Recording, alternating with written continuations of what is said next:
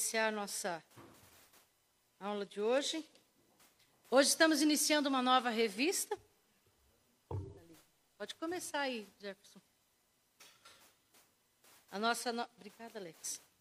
A nossa nova revista, o Batismo e a Ceia do Senhor, então será, serão aí cerca de cinco meses falando sobre esse assunto, batismo e ceia do Senhor, sacramentos. Então, se alguém tem alguma dúvida, eu espero que seja totalmente sanada durante esses, esses estudos que teremos. Né? Ah, nossa primeira lição, né, nosso primeiro estudo, o pacto e os sacramentos. O pacto que Deus fez e os sacramentos.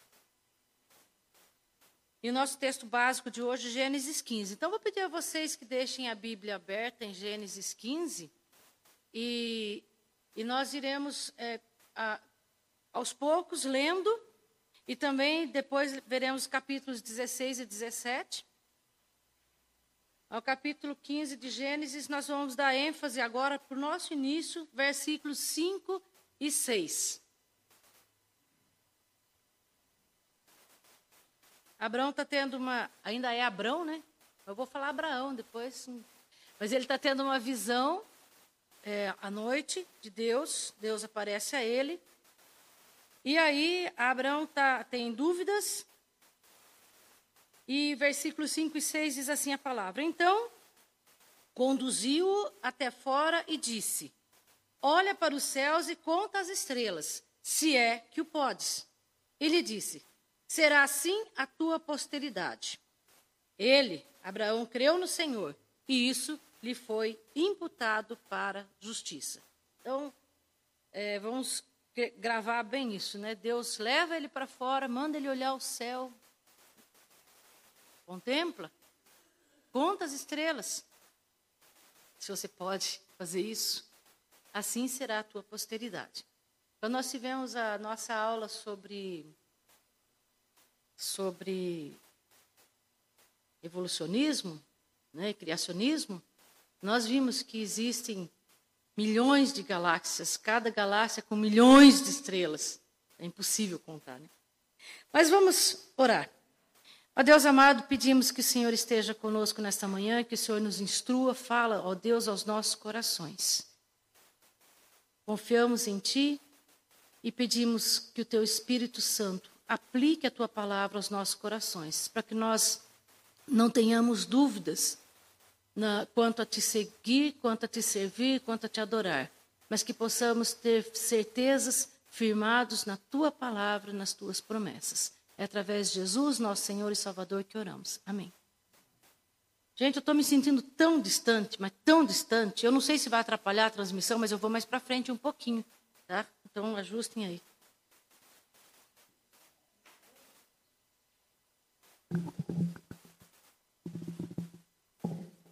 Assim eu consigo me sentir um pouquinho menos distante de vocês.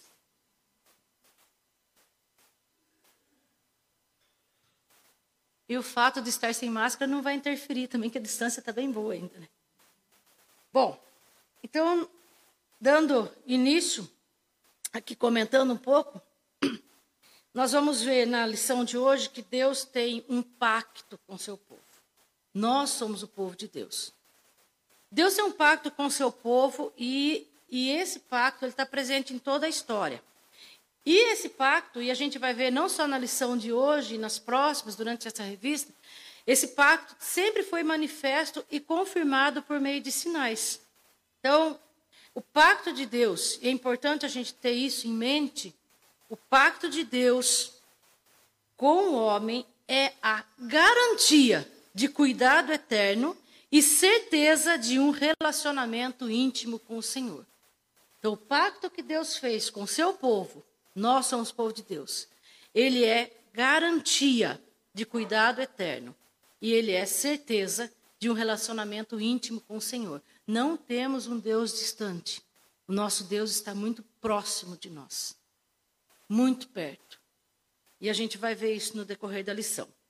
Bom, em toda a Bíblia, nós encontramos a promessa de, da presença de Deus, do Senhor Deus da aliança, com o seu povo. É, aí. Eu coloquei ali um tanto de versículos, a gente não vai abrir, porque todos os versículos vão falar a mesma coisa, tá? Esses versículos eles mostram Deus dizendo: Eu serei o vosso Deus e vós sereis meu povo. Ou Deus dizendo: Vós sereis meu povo e eu serei o vosso Deus. Vocês são povo meu e eu sou o seu Deus. Então há muitas referências na Bíblia, muitos lugares da Bíblia nós encontramos essa promessa, promessa de Deus. Eu sou o Deus de vocês. Vocês são o meu povo. Gente, isso é muito confortador sabermos que temos um Deus que, que nos trata pessoalmente. Né? Ele é o Deus individual de cada um de nós. Nós o adoramos coletivamente, mas ele é nosso Deus individual também. Ele está presente nas nossas vidas.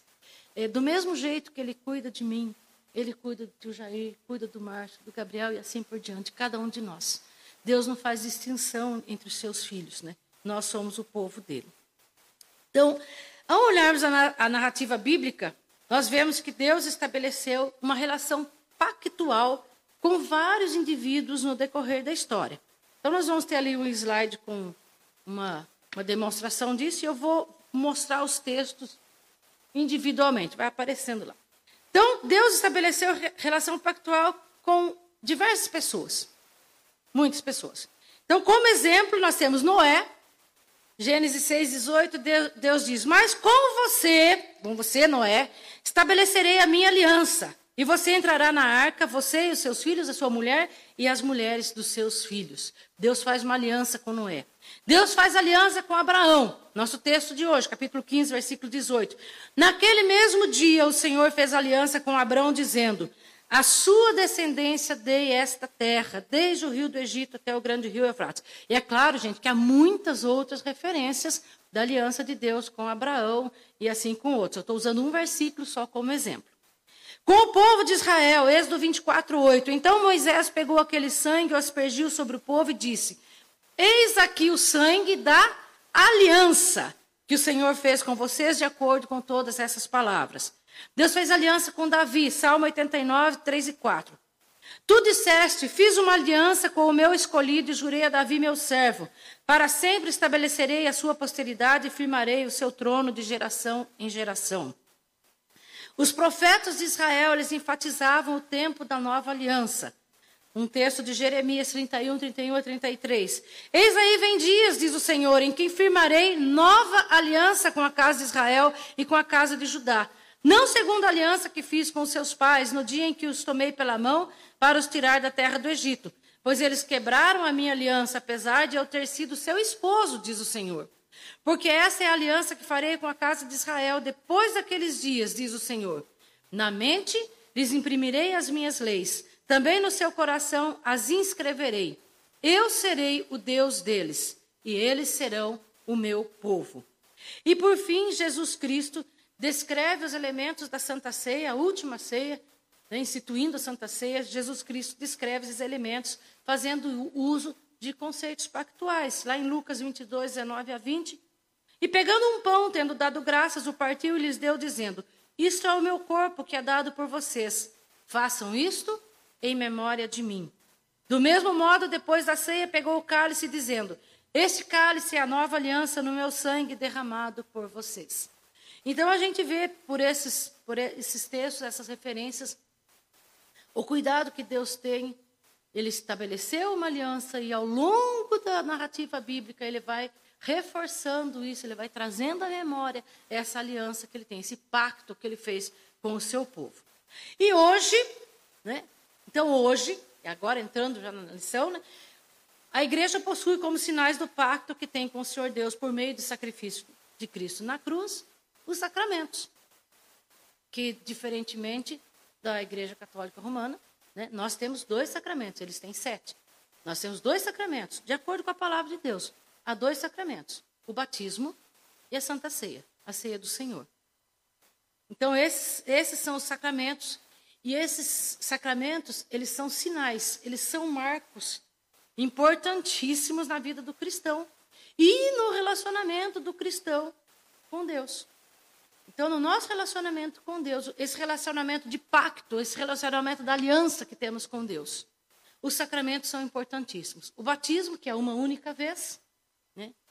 É, se você é batizado na nossa igreja, batizamos na infância, depois para frente a gente vai ver um pouco sobre isso, e depois vai ter uma lição específica sobre isso no decorrer da, lição, da, da revista. Né? Adotamos o batismo de criança por considerarmos que isso é bíblico, que é instituído por Deus.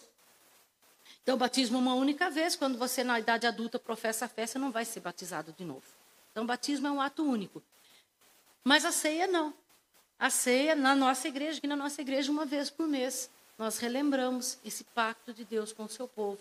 Nós participamos do, do pão, do vinho, né, recordando a aliança do Senhor conosco e do sacrifício de Jesus por nós. Bom, então entrando no primeiro tópico da lição, quem está com a revista aí, entrando no primeiro, primeiro tópico, conceito e características do pacto. Então, primeiro nós vamos, nós vamos ver o que, que, que significa, qual é o significado da palavra pacto de acordo com o dicionário.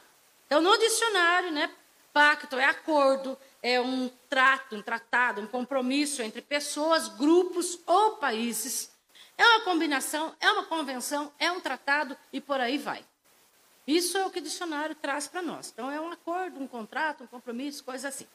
Mas nós vamos ver, e nosso foco não é o dicionário, nosso foco é a Bíblia, né? Claro. Então, nós vamos ver na Bíblia e aí a revista traz aí para vocês, é, para nós, né? A conceituação elaborada por Palmer Robertson. Ele é um escritor com muitos livros publicados, ele é pastor presbiteriano no, nos Estados Unidos. Ele, ele tem um livro é, que, que a seleção usa bastante, ó, ó, textos desse livro, Cristo dos Pactos, publicado pela editora Cultura Cristã, editora da nossa igreja. É, e ele diz: quando Deus entra em relação de aliança com os homens, ele, Deus, de maneira soberana, institui um pacto de vida e morte. A aliança é um pacto de sangue ou um pacto de vida e morte soberanamente administrado. Então, esse conceito de pacto que ele está trazendo para nós é que é Deus quem determina tanto os limites quanto as responsabilidades dentro do pacto, na aliança que Deus faz com o homem. Deus faz aliança com o homem e é Deus quem determina os limites e as responsabilidades dentro desse pacto. E aí, a nossa lição diz para nós: não há espaço para barganhas com Deus. Não adianta querer negociar com Deus do nosso jeitinho pecador, torto, errado, né? Não há barganhas com Deus, porque em todos os seus termos a aliança é divinamente administrada. É Deus quem administra o pacto. É Deus quem administra a aliança. Não existe interferência humana. Por isso, a aliança, o pacto com Deus é totalmente confiável. Não tem ninguém dando jeitinho. É Deus quem administra. Por isso, nós podemos confiar totalmente no pacto, na aliança de Deus. Isso traz segurança, né, gente? Que a gente sempre duvida, né? Sempre as lideranças sempre são questionadas, principalmente as lideranças políticas, né? Já pensou se fosse um político administrando o pacto com Deus? Misericórdia, né? Melhor nem pensar. Então não existe interferência humana, é Deus quem administra, então nós podemos confiar totalmente de olhos fechados, sem, sem medo de errar. E aí, já vimos o conceito, então nós vamos ver as características do pacto. Então, de acordo com, com esse escritor, Palmer Robertson, esse pastor, nós podemos caracterizar o pacto da seguinte forma: três, três coisas que ele coloca. É um pacto que liga pessoas, é um pacto de sangue e é um pacto soberanamente administrado. Então, gravar essas três coisas, as características do pacto. Um pacto que liga pessoas, a primeira característica. Então, um relacionamento pautado por um laço inviolável um compromisso inseparável entre as partes que se comprometem uma com a outra. Na Bíblia, a forma habitual do estabelecimento de um pacto se dá por meio de uma declaração verbalizada. Então, é um pacto que liga pessoas. Então, a gente vai ver alguns exemplos. Primeiro exemplo, Gênesis 21, 23 a 31, que é um pacto feito entre Abraão e Abimeleque. Então, eu vou ler alguns versículos desse texto, desse pacto entre Abraão e Abimeleque. É, versículos 23 e 24, Abimeleque disse: Portanto, Aqui nesse lugar, ele está falando para Abraão: jure por Deus que você não me enganará a mim, nem a meu filho, nem a meu neto, e que tratará a mim a terra em que você tem morado com a mesma bondade com que eu tratei você. E Abraão responde: Eu juro. Aí no versículo 7, 27. Então Abraão pegou ovelhas e bois e os deu a Abimeleque. E os dois fizeram uma aliança. Os dois fizeram um pacto. Versos 30 e 31. Abraão respondeu: Você receberá das minhas mãos as sete cordeiras para que, eu, para que me sirvam de testemunho que eu cavei esse poço. Por isso aquele lugar foi chamado de Berseba, porque ali os dois fizeram um juramento. Então, além do juramento de Abimeleque fazer Abraão jurar e Abraão dizer eu juro, além da promessa que um fez para o outro, né, de fidelidade, de, de companheirismo e tudo mais, ainda houve a oferta de ovelhas e bois, confirmando essa aliança. Não li o versículo que fala de ovelhas e bois. Ah, li sim. Né, das, depois Abraão separa sete ovelhas também, além das coisas. Então eles fazem, eles firmam esse compromisso é, no, no tempo não tão distante, mas nos anos 1900, né, tinha muita frase né, do fio do bigode. Né, os homens confirmavam, faziam aliança e firmavam com fio do bigode. Aquilo é porque a palavra não voltava atrás, no tempo de, né, de, de bons políticos no país. Então era assim. E Abraão e Abimeleque fazem mais ou menos isso, que eles confirmam aliança ali com, com ovelhas e bois e fazem esse juramento e assim é confirmado. Gênesis 31, 44 a 53, quando é, Jacó está fugindo de Labão, seu sogro. É, e aí Labão persegue e alcança Jacó com suas esposas e seus filhos. Eles acabam fazendo uma aliança. Aí então, Gênesis 31, versículo 53, Labão diz: O Deus de Abraão e o Deus de Naor, o Deus do pai deles, julgue entre nós. E Jacó jurou pelo temor de Isaac, seu pai. Esse temor com letra maiúscula, se referindo a Deus, ao Deus de seu pai. Então, eles firmam uma aliança, é, Labão e Jacó fazem uma aliança usando o nome de Deus. Êxodo 6, versículo 8, quando Deus manda Moisés falar ao povo, povo escravo no Egito, antes deles saírem do Egito, antes das dez pragas, né? Moisés está lá levando a mensagem de Deus e Moisés diz: diz a palavra de Deus: Eu os levarei para a terra que jurei dar a Abraão, a Isaac e a Jacó. Darei essa terra a vocês como herança. Eu sou o Senhor. E aí o povo responde a Deus em algumas situações. Capítulo 19, versículo 8, resposta do povo a Deus. Então todo o povo respondeu a uma só voz: Tudo que o Senhor falou, faremos. E Moisés relatou ao Senhor as palavras do povo. Em outro episódio, capítulo 24 de Êxodo 3, versículos 3 e versículo 7. Moisés foi e transmitiu ao povo todas as palavras do Senhor e todos os estatutos. Então o povo respondeu a uma voz e disse: tudo que o Senhor falou, nós faremos. Versículo 7. Depois, Moisés pegou o livro da aliança e o leu para o povo. E eles disseram: Tudo que o Senhor falou, nós faremos e obedeceremos. Então, é por meio da palavra que o Senhor estabelece sua aliança com o homem. No caso de Abraão e, e Abimeleque, eles usaram também ovelhas e bois. Mas Deus, Deus firma a sua palavra, estabelece a sua aliança conosco através da sua palavra. E nós sabemos, lá em Números está registrado, que Deus não é homem para que minta, nem filho do homem para que se arrependa. Então nós sabemos que a palavra do Senhor é fiel. Deus não volta atrás na sua palavra. Então nós não precisamos ter receio nenhum de confiar em Deus, porque ele é totalmente confiável. Então o amor e a graça de Deus são verbalizados, se tornando a base do seu relacionamento com o homem. Então, aí nós vimos então, a primeira característica do pacto, um pacto que une pessoas. Aí nós vamos para a segunda característica do pacto, daqui assim, mais ou menos o lugar que está aí na revista, né? A segunda característica do pacto é um pacto que une, é, é um pacto de sangue. Estou voltando à primeira. É um pacto de sangue, ou seja, um pacto de vida ou morte. Porque esse pacto exige um compromisso vital por parte do homem em obediência à aliança firmada. Então, além de ser um pacto que une pessoas, é um pacto de sangue, pacto de vida e morte. E nós vemos isso muito bem, muito claro para nós, né? É, que, que, conhecemos a palavra, é muito claro isso através de Jesus. Mas a gente vai ver aqui no nosso texto básico, Gênesis 15, né, nosso texto de hoje, nós vemos que Deus não age na informalidade. Eu achei muito interessante essa frase. Deus não age na informalidade.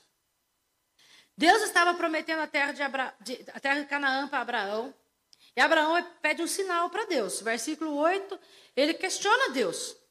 Né? Versículo 8. Mas Abraão perguntou: Senhor Deus, como saberei que vou herdar essa terra? Gente, Deus já tinha falado com ele lá na terra dele. Sai da tua terra, da tua parentela para a terra que mostra. Ele já havia viajado mais de 800 quilômetros. Ele estava peregrinando, indo para lá, indo para cá. Ele já tinha ido até o Egito, tinha voltado. E ali estava. Mas ele não tinha nada dele ainda. Tinha promessa de Deus, mas ele não tinha nada concreto ainda. Ele não tinha tomado posse da terra, né?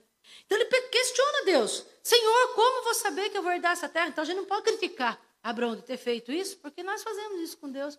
É até um grau bem pior, né?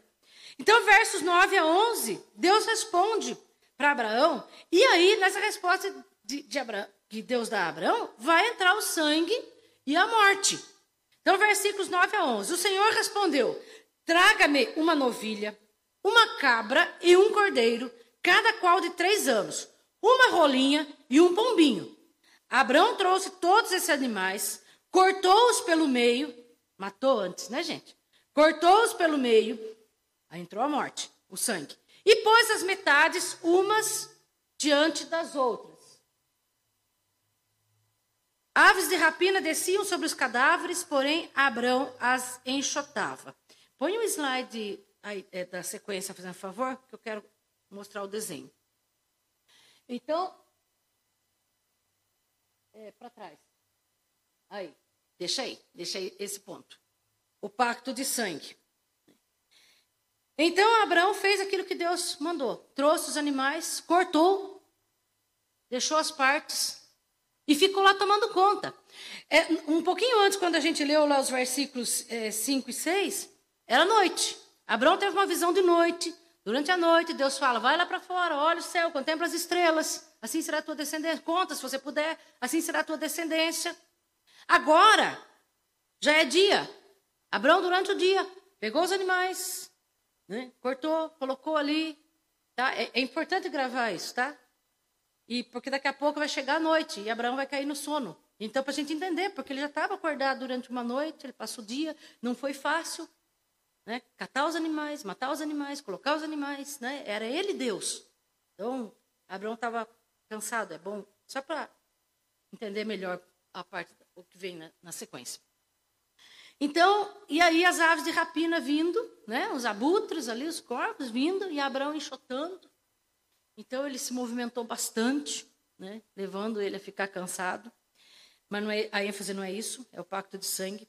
Então o Palmer Robertson, ele descreve assim: a divisão do animal simboliza um penhor de morte no momento do compromisso da aliança.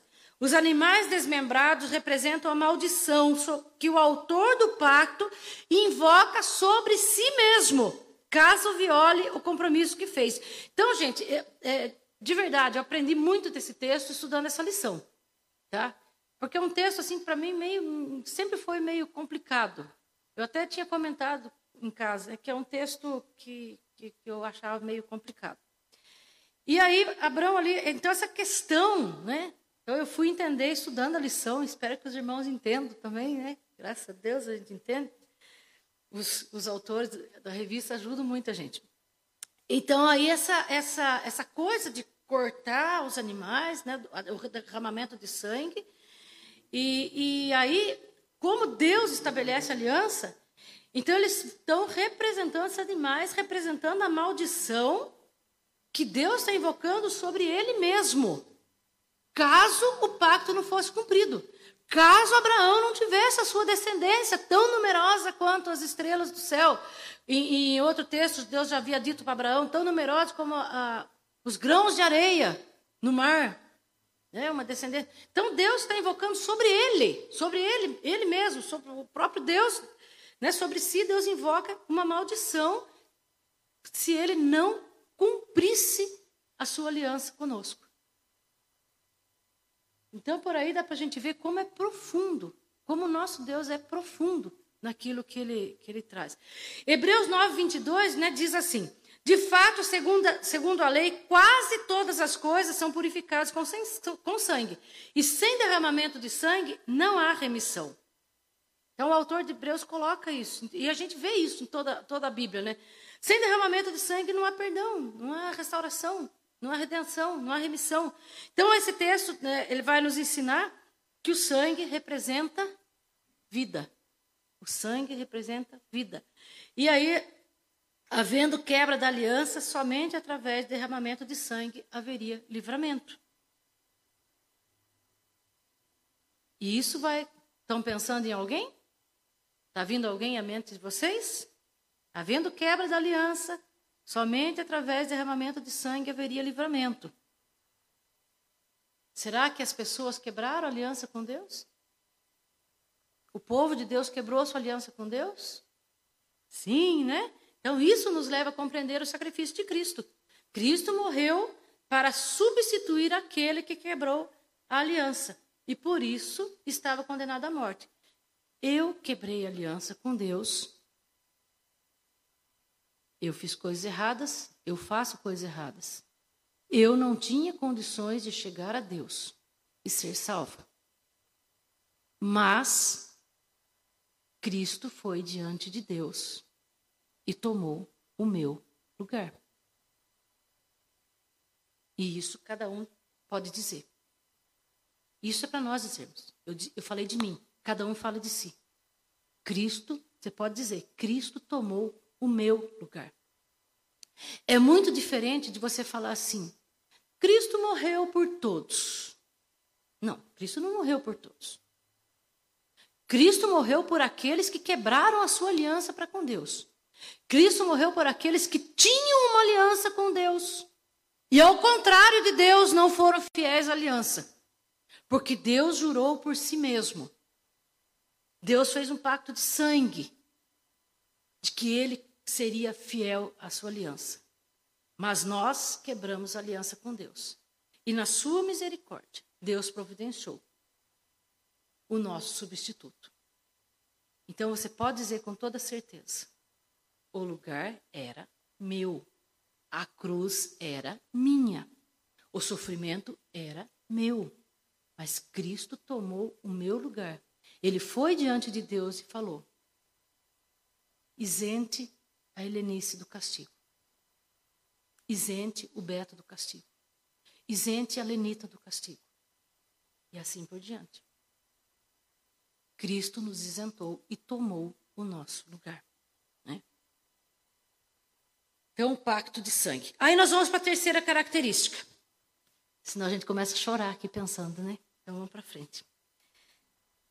A terceira característica do pacto, nós vemos que é um pacto Aí você vira a página, está mais ou menos aqui assim. É um pacto soberanamente administrado e determinado unilateralmente pelo Senhor Deus da Aliança. Não se trata de um contrato firmado entre partes iguais. Então, o pacto que nós temos com Deus, o pacto da aliança, não é um pacto entre partes iguais. Deus, santo, soberano, onisciente, onipotente, onipresente, todo-poderoso. E do outro lado,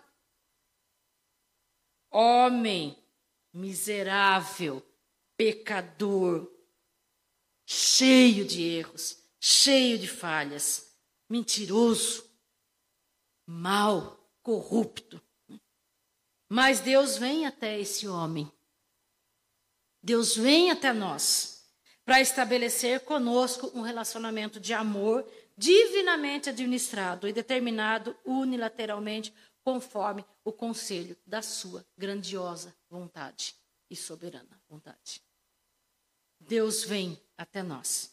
Então, o, o, voltando ao Palmer Robertson, e é uma frase que eu coloquei no boletim de hoje, então se olhar no boletim aí tem para pensar, está essa frase aí no boletim. O Criador Todo-Poderoso de todas as coisas não deixa os termos de sua aliança aos caprichos e fantasias da nossa imaginação. O Senhor, em sua própria sabedoria, estabelece os limites da bênção e da responsabilidade em suas alianças. Deus não deixa aos caprichos e fantasias da imaginação do homem a sua aliança. O pacto é soberanamente administrado. Deus administra. Por isso deu certo. Não. Então, o pacto não é firmado entre partes iguais. É Deus Todo-Poderoso, o homem indigno, pecador. Nós não teríamos condições de cumprir o pacto, gente. Não teríamos, de jeito nenhum. Esse pacto firmado, esse pacto de sangue, esse pacto de, que une pessoas. Nós não tínhamos condições de cumprir o pacto da aliança de Deus. Então, Deus vem a nós. Deus vem ao homem pecador, indigno e incapaz de promover a sua própria salvação e cumpre a sua aliança em Cristo.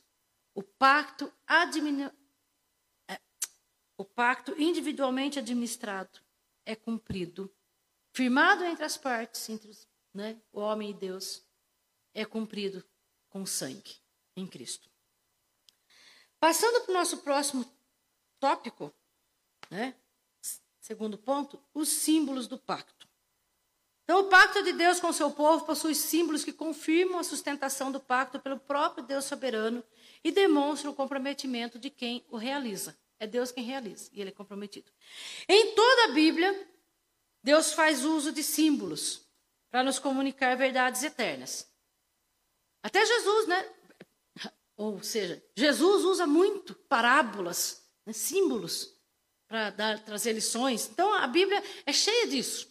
É cheia de, de, de, de símbolos para nos comunicar verdades eternas. Então, como símbolos do pacto, temos os sacramentos, que eu já disse quais são, então, mas vocês já sabiam, não tem problema. Mas assim mesmo eu pergunto: quais são eles? O batismo e a ceia. Então, eles são sinais. O batismo e a ceia são sinais que comunicam a unidade existente entre Cristo e a igreja. Então, o valor desses símbolos é, o que, é que o próprio Deus nos sustenta. É o próprio Deus que sustenta o pacto.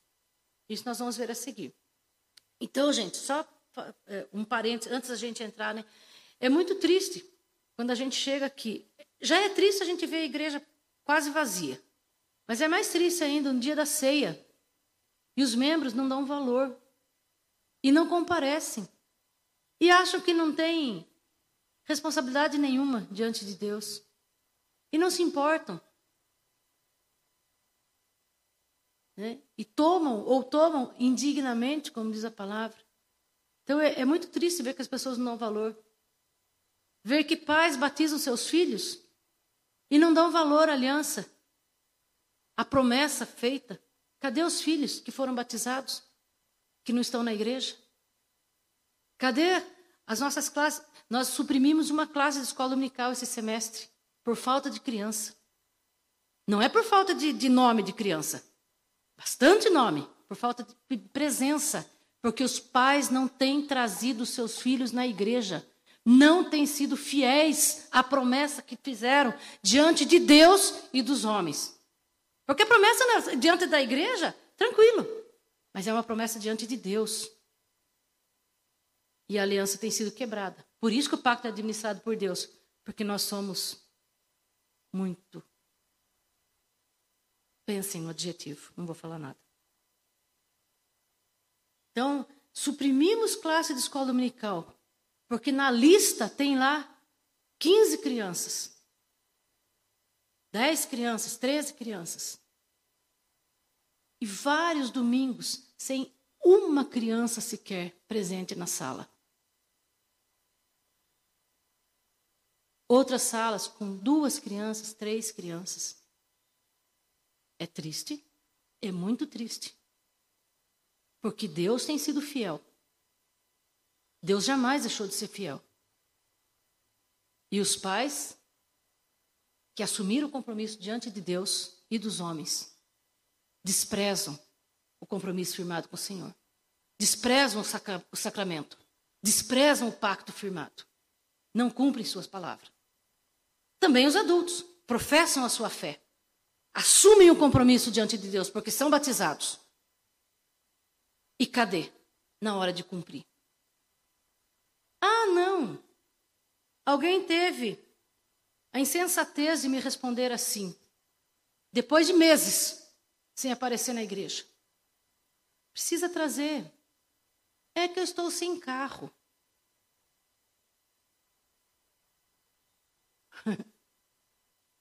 eu estou sem carro.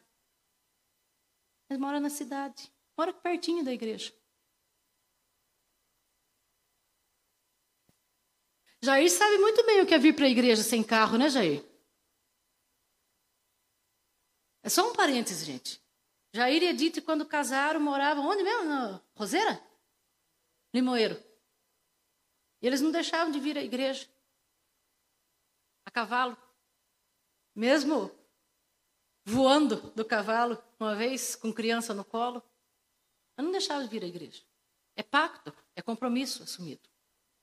Então, precisamos tomar cuidado com aquilo que nós falamos diante de Deus. Não se importa usar como exemplo, né? Mas, é, então a gente precisa pensar, gente, pensar. Ah, para quem na igreja? Tem transmissão online, assisto de casa. Deus jamais na palavra está dizendo, ah, receba de qualquer jeito. Quando você assumiu o compromisso, você assumiu o compromisso de estar presente, de contribuir. Diga, Jair.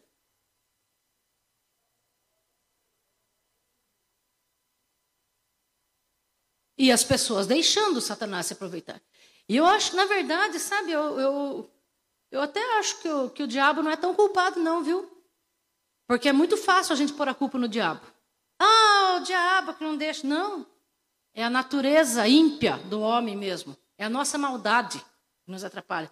Sabe? Porque é muito fácil a gente pôr a culpa. Ah, o diabo. Eva fez isso. A serpente me tentou. O que a serpente tentou? Comeu porque quis. Foi a vontade própria. Então, quando nós deixamos de vir à igreja, pode ser que o diabo tente mesmo. Ofereça uma viagem, ofereça uma coisa ou outra. Vem, as tentações vêm. Mas cabe a nós resistirmos. Cabe a nós. A palavra de Deus nos instrui a resistirmos. Resistir ao diabo e ele fugirá de vós. Isso está na palavra. Nós temos que resistir. Nós não podemos nos deixar levar. E depois, ah, mas foi culpa do diabo, ele me tentou, a serpente me tentou. Ah, assuma seu compromisso com Deus. Bom, mas vou seguir em frente aqui, porque senão daqui a pouco vão, não vão querer que eu dê aula mais aqui, porque eu pego no pé. mas pego mesmo. É. Aí nós vamos para o próximo slide. Então, símbolos do pacto, nós vamos para a ceia do Senhor. Vamos falar primeiro da ceia do Senhor. E vai ficar essa imagem estranha mesmo aparecendo aí. O que, que, será que tem a ver, né? Então, no texto básico de hoje, Gênesis 15, Deus aparece para Abraão. E Deus ouve as dúvidas de Abraão. Desde o seu chamado lá no capítulo 12, Abraão estava peregrinando em obediência a Deus. Muitos anos já haviam passado, ele continuava sem descendência. Aos olhos de Abraão, a promessa de Deus não havia sido cumprida. E isso o afligia. E isso é natural do ser humano. Nós somos imediatistas. E aí, no caso de Abraão, já eram anos que vinham se passando. Então ele espera por um sinal de Deus. Daí o texto começa dizendo que a palavra do Senhor, versículo 1, a palavra do Senhor veio a Abraão numa visão, dizendo: Não tenha medo.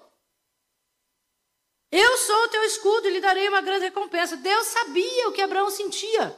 Deus conhece os nossos sentimentos. Deus, conhece, Deus sabe o que se passa em nós. Então, Deus queria que Abraão se sentisse seguro nele. Não temas. Não tenha medo. Assim como Deus disse para Abraão não ter medo, Deus quer que nós tenhamos confiança nele também. Então Abraão vai abrir o coração para Deus, versículo 3, ele diz, né? Versículos 2 e 3, ele vai falando: Tu não me desse descendência, e um servo nascido na minha casa será o meu herdeiro. Não era isso que Deus tinha prometido. Deus não tinha dito que um servo nascido na casa de Abraão seria, seria o cumprimento da promessa. Deus tinha prometido um filho. Então Abraão fala, ah, mas é um herdeiro. Então Deus vai tranquilizar, né? De 4 a 6, então Deus diz: Esse não será o seu herdeiro. Pelo contrário, aquele que será gerado por você, aquele será gerado por você. Esse será o seu herdeiro. Então o Senhor leva Abraão para fora, o texto que a gente já falou, olha para as estrelas, assim será a sua posteridade. E Abraão creu no Senhor e isso lhe foi atribuído para a justiça. Aí na sequência, então, Deus vai usar os símbolos para firmar sua aliança com Abraão, que a gente já viu, né? Mandou trazer lá a novilha, a, novilha, a cabra, a, o cordeiro, que foram partidos ao meio. E, e, quando Deus estabelece alguma coisa conosco, Deus é sempre muito específico, Deus é detalhista. Uma novilha, uma cabra e um cordeiro de três anos, cada um. Uma rolinha e um pombinho. Hum, não deu idade. Abraão traz ali os animais, conforme Deus prescreveu. Ele corta, deixa lá. Né? As aves ele não cortou, ficaram inteiras, mas os três mamíferos ele, ele parte pelo meio. Daí, então, né, a gente pergunta: e aí? O que, que isso tem a ver com a ceia do Senhor? Estamos falando agora, o tópico nosso é sobre a ceia do Senhor. Então, nesse episódio, nós aprendemos que Deus assume todas as obrigações do cumprimento das partes da aliança. Versículo 17: Quando o sol se pôs e houve densas trevas, de noite de novo, eis que um fogareiro fumegante e uma tocha de fogo passaram entre aqueles pedaços animais. Está aí o versículo que eu não entendia e fui entender agora estudando para a lição. Somente Deus passou. Quem, quem entende aí, legal, mas se mais alguém não entendia, né? A chance agora. Somente Deus passou por entre os pedaços animais. Então, o versículo 18 diz que Deus fez a aliança com Abraão. Passa por entre os animais e faz a aliança com Abraão. Então, gente, ao passar por entre os pedaços dos animais, Deus garantiu para Abraão que sua promessa seria cumprida. E mais, da mesma forma que os animais foram cortados, Deus seria cortado se ele falhasse em cumprir as suas promessas. Esse é o significado que eu não sabia e aprendi, graças a Deus.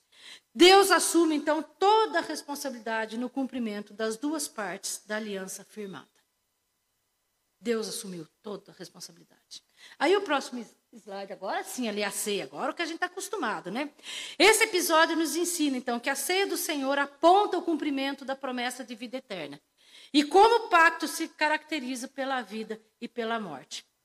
Mas, contudo, não é pela nossa morte, é a morte de Cristo, simbolizada pelo pão e pelo cálice, que garante a vida eterna ao eleito. Não é o tomar a ceia que nos garante a vida eterna. Não é o participar da ceia na igreja que me garante a vida eterna. É o sacrifício de Cristo. É o simbolismo. A ceia é simplesmente um símbolo para nos lembrar do que Cristo fez por nós. Toda a responsabilidade no cumprimento da promessa é de Deus. Toda. Né? Então, no sinal da ceia do Senhor, nós encontramos um selo de libertação, a comunhão com Deus e a garantia da vida eterna em Cristo Jesus. Por isso o sacramento é tão importante, esse símbolo é tão importante para nós. Porque ele nos traz à memória o que Deus fez por nós. Deus cumpriu o pacto. Deus cumpriu em Cristo por nós. Aí outro símbolo do batismo, agora já virando lá para a página 3, né? O batismo, outro sacramento. Então a gente voltando para Gênesis 15, né? É, a gente vai ver na sequência, capítulo 16, que Abraão não entendeu. Abraão não entendeu tudo que Deus estava fazendo com ele. Tudo que Deus fala para ele aí no capítulo 15, tudo que Deus mostra para ele, o tempo vai passar e a gente vai descobrir que Abraão não entendeu. Deus disse: não tenha medo. Mas ele esqueceu. Abraão nos representa, gente. Igualzinho nós, né? A gente esquece as promessas de Deus. E aí, então, no capítulo 16, a Sara tem uma brilhante ideia, né? Olha, Deus disse que é um que vai ser do seu sangue, é um filho gerado por você. Então vamos dar um jeito. Deus está tardando em cumprir a promessa. Já se passaram aí dez anos que estão aqui peregrinando, nada de ter filho. Deus deve ter se esquecido. Eu tenho uma serva, Agar. Você vai ter um filho com ela. Assim, nós teremos o filho, através da, da serva. Vai ser seu sangue, vai ser o cumprimento da promessa. Gente do céu. Quantas vezes a gente não, deixa, não tenta dar um jeitinho, né? Vamos ajudar Deus, coitado. Deus está com tanta gente no mundo para Deus atender, né? Vamos ajudar Deus, vamos fazer, dar um jeitinho nas coisas. Então, Sara tem a ideia e Abraão topa. Culpa não é só da Sara, não. Abraão topou. Ele era o escolhido, o chamado por Deus. Ele tinha que dizer: não, promessa de Deus não é essa. Deus não mandou eu tomar providência. Deus vai agir na hora certa. Ele tinha que ter tido essa atitude, mas não teve. Porque nós nos deixamos levar sempre pelas ideias. E aí, então, o pai da fé não esperou a provisão do Senhor em cumprir a sua promessa. Né? E ele tem um filho com Agar, Ismael, mas não era o filho da promessa. E aí Deus vai estabelecer um sinal. Capítulo 17, Deus institui a circuncisão. E é interessante que, que Deus não falou com Abraão quando eles tiveram Ismael. Abraão estava com 86 anos quando Ismael nasceu. Deus só vai falar com Abraão agora, com 99 anos. Então, muito tempo se passou. Silêncio de Deus. Silêncio. Abraão tinha promessa de Deus. Mas Deus não falou mais com ele. Tem um silêncio aí, já tem mais de 15 anos de silêncio de Deus. E aí, Deus aparece a Abraão. Eu sou, versículo 17, capítulo 17, versículo 1. Eu sou o Deus Todo-Poderoso. Anda na minha presença e ser perfeito. E aí Deus vai estabelecer a, a, a circuncisão como um sinal da aliança de Deus. E isso comunicava, né? Ele tinha que circuncidar todo macho nascido, todo macho ao oitavo dia de nascido tinha que ser circuncidado. Mas aí, no caso, quando está instituindo agora, todos os machos teriam que ser circuncidados. A partir dali, todo, a oitavo dia seria. Né? Então, Abraão é responsabilizado, responsabilizado pessoalmente por Deus para essa providência. Então, Abraão vai fazer a circuncisão em todos, inclusive no filho. Depois ele é circuncidado. A circuncisão era o sinal da aliança e comunicava toda a humanidade a necessidade de purificação, a santidade indispensável para ser consagrado ao Senhor. Ela também apresentava um testemunho de pertencimento do indivíduo à família da aliança e apontava a certeza do recebimento da promessa de vida. Esses mesmos princípios se aplicam ao batismo, que é o sinal da nova aliança, o qual sela uma pessoa na membresia da comunidade organizada da aliança, que é a igreja. E também aponta para a possessão final das realidades associadas à consagração a Deus, que inclui a purificação e o perdão dos pecados. Então Deus se utiliza de mais um símbolo para afirmar a sua aliança. Aí vamos para o terceiro ponto da nossa lição, sobre o sacramento. Então, o sacramento os sacramentos, batismo e ceia do Senhor são considerados expressões de fé e de obediência a Deus e nos comunicam a morte e a ressurreição de Cristo, bem como a nossa participação nos benefícios da redenção em Cristo. Eles, os sacramentos, batismo e a ceia, são uma mensagem visível do Evangelho de Cristo, conforme nós vemos em alguns textos bíblicos. Então, eu trouxe alguns textos bíblicos, eu vou ler, para a gente não, não gastar tempo aqui. Isso. Mateus 28, 19 e 20. A ordem de Jesus. Portanto, vão, façam discípulos de todas as nações, batizando-os em nome do Pai, do Filho e do Espírito Santo, ensinando-os a guardar todas as coisas que o Senhor ordenado a vocês. E eis que eu estou com vocês todos os dias até o fim dos tempos. Batismo é a ordem de Jesus. O batismo substituiu a circuncisão. Jesus dá essa ordem. Em Atos 2,38, depois do, do, Pentecostes, lá as pessoas chegam a Pedro, discurso de Pedro, 3 mil convertidos, a pessoa fala, e agora, o que, que nós vamos fazer? O que, que nós temos que fazer? Então Pedro responde, Atos 2,38. Arrependam-se e cada um de vocês seja batizado em nome de Jesus Cristo para a remissão de seus pecados e vocês receberão o dom do Espírito Santo. Romanos 6,35, Paulo escrevendo, Será que vocês ignoram que todos nós que fomos batizados em Cristo Jesus fomos batizados na sua morte? Fomos sepultados com ele na morte pelo batismo, para que, como Cristo foi ressuscitado dentre os mortos pela glória do Pai, assim também nós andemos em novidade de vida. Porque se fomos unidos com ele na semelhança da sua morte, certamente o seremos também na semelhança da sua ressurreição. 1 Coríntios 11, 23 a 27, texto bem conhecido, né? uma vez por mês é lido na igreja? Porque eu recebi do Senhor o que também lhes entreguei, que o Senhor Jesus, na noite que foi traído, pegou um pão e, tendo dado graças, o partiu e disse: Isto é o meu corpo, é, que, é dado por, que, é, que é dado por vocês. Façam isso em memória de mim. Do mesmo modo, depois da ceia, pegou também o cálice, dizendo: Esse cálice é a nova aliança no meu sangue. Façam isso todas as vezes que o beberem, em memória de mim. Ceia é em memória de Cristo. Porque todas as vezes que comerem esse pão e beberem o cálice, vocês anunciam a morte do Senhor até que ele venha. Por isso, aquele que comer o pão ou beber o cálice do Senhor indignamente, será réu do corpo e do sangue do Senhor. E aí, Colossenses 2, 11 a 12, fazendo a relação com a circuncisão. Nele também vocês foram circuncidados, não com uma circuncisão feita por mãos humanas, mas pela remoção do corpo da carne, que é a circuncisão de Cristo, tendo sido sepultados juntamente com ele no batismo, no qual vocês também foram ressuscitados por meio da fé no poder de Deus que o ressuscitou dentre os mortos. E aí, a nossa revista vai trazer assim uma definição de João Calvino sobre o sacramento. Vocês podem ler, mas eu vou para, parafrasear João Calvino. Sou metida, vou parafraseando João Calvino. Né? Os sacramentos são um sinal externo que Deus usa demonstrando sua graça e bondade para conosco, a fim de sustentar-nos em nossa fraqueza de fé. Deus não precisa deles. Nós sim. Os sacramentos Deus instituiu por nossa causa. Deus não precisa, mas nós precisamos. E concluindo, o pacto que Deus firmou com o homem é um pacto de vida. Por isso, nós temos a garantia do cuidado eterno de Deus e a certeza de um relacionamento íntimo com Ele. Os sacramentos, batismo e ceia, são sinais visíveis do pacto de amor que Deus tem conosco, seu povo, a igreja. Então, nos próximos meses, nós iremos nos aprofundar nesse assunto.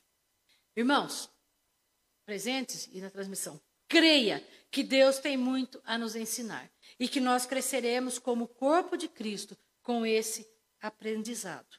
Então, que nós possamos nos desenvolver cada dia mais no conhecimento do Senhor. E fica a dica, né? Se alguém não prestou atenção ainda, se você não costuma fazer, a lição traz bem no início um quadrinho com leitura diária.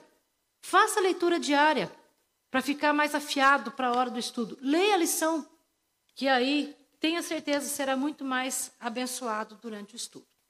Bom, nós vamos encerrar o nosso estudo, nós vamos orar ao Senhor, né? lembrando que hoje à noite o pastor Mateus está de férias, hoje à noite é o Juca quem irá pregar, né? E, e nós esperamos ver todos na igreja, todos, na transmissão também, estejamos presentes, se possível, né? A gente sabe que tem bastante gente viajando agora, nesse começo de ano, tem uns felizardos, né, que podem viajar de férias, coisa maravilhosa. Eu nem férias tiro mais, então que dirá viajar. Mas vamos encerrar, né? Vamos que Deus nos dê uma boa, uma boa semana, né? um bom restante de domingo, uma boa semana. Eu vou pedir para o presbítero Milton orar encerrando. Vamos colocar em pé para orarmos?